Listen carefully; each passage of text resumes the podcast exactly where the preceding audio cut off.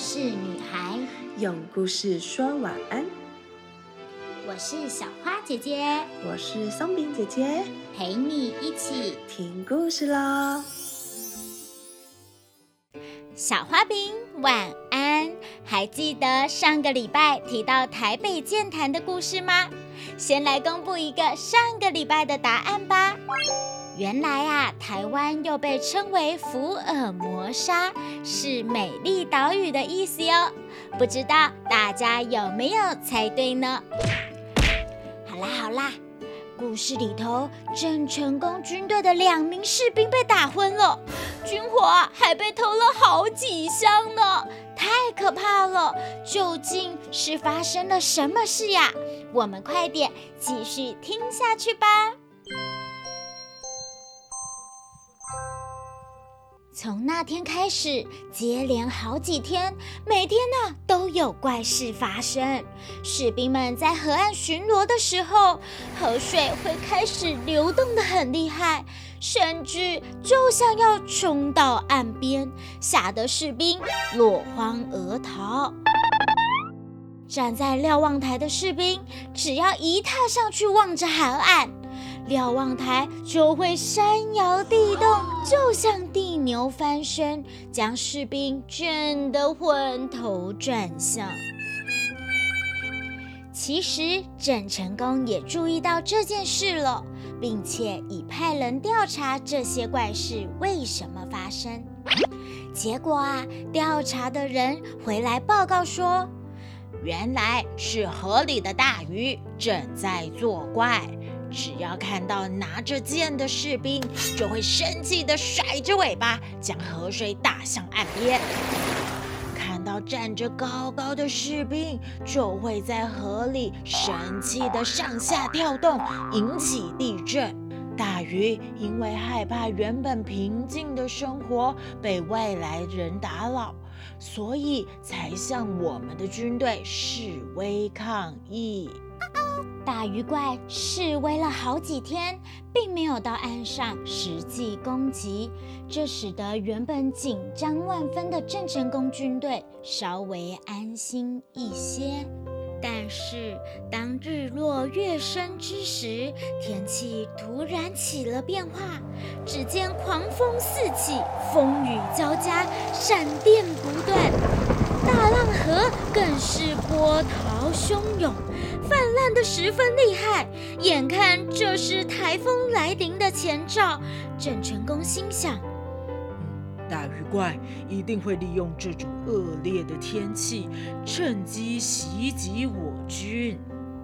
于是便下令全体士兵：大家要做好应战的准备，敌人随时都可能攻过来。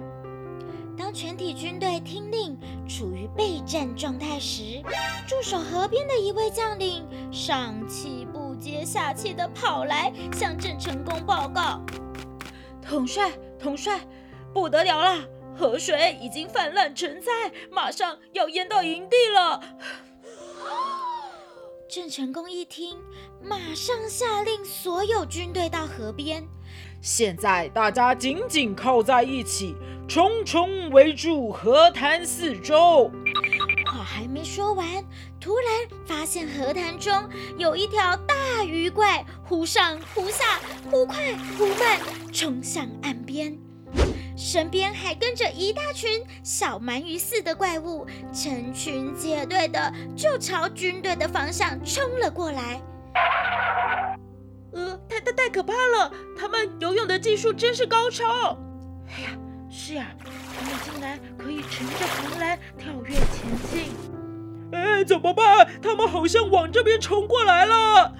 哎，究竟是什么怪物呀？这这可怎么办才好呢？Oh no！面对紧张情势，士兵们都仓皇失措，不知如何是好。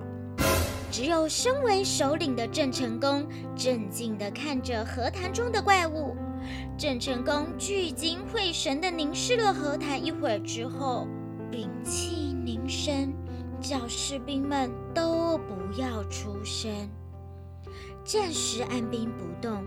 直到大鱼怪松懈防备上岸的一刹那，郑成功才快速的将手中的长剑射向大鱼怪。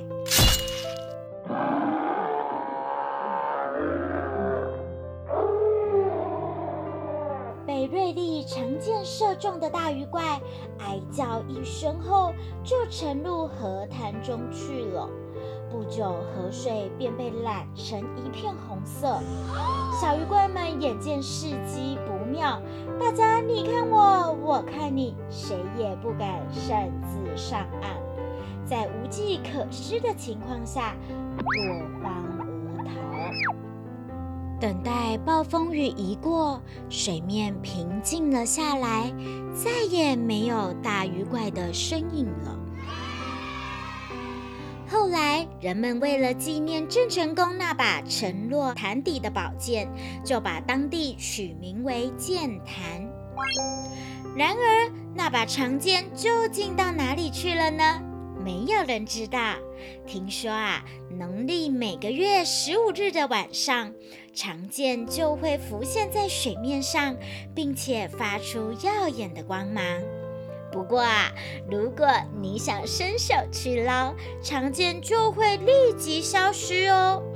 想再见到它的踪影，可得等到下个月十五日喽。睡前悄悄话，小花饼，是不是第一次听到剑潭的故事呀？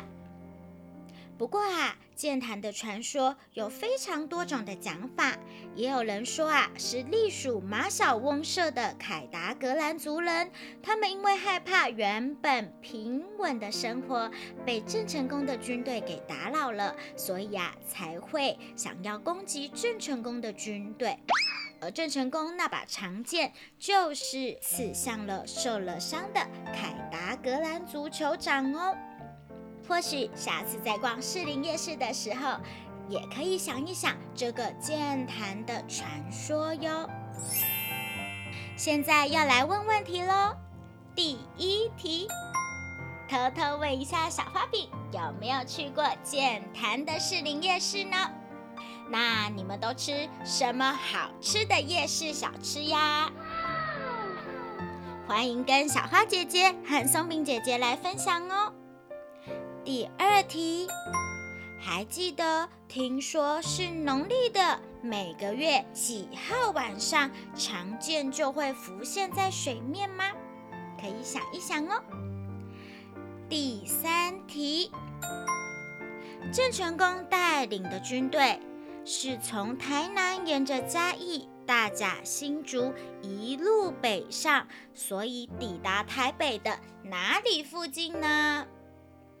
还想知道哪些台湾地名的由来？欢迎留言告诉我们哟！下次见喽，拜拜！